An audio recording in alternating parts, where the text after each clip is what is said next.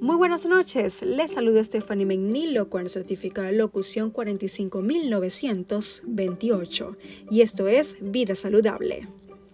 La clave para lograr un cuerpo ideal está en aceptar primero quiénes somos y cómo nos gustaría vernos y por qué quieres modificar tu apariencia y por supuesto considerar tu entorno ideal.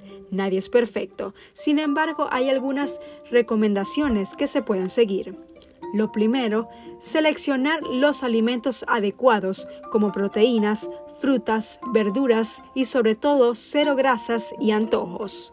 En la hora de la comida opté por cocinar lo más sano posible. No use salsas ni condimentos demasiados cargados de sodio y evite quedar totalmente lleno. Dormir es fundamental. Lo ideal es dormir 8 horas sin interrupción.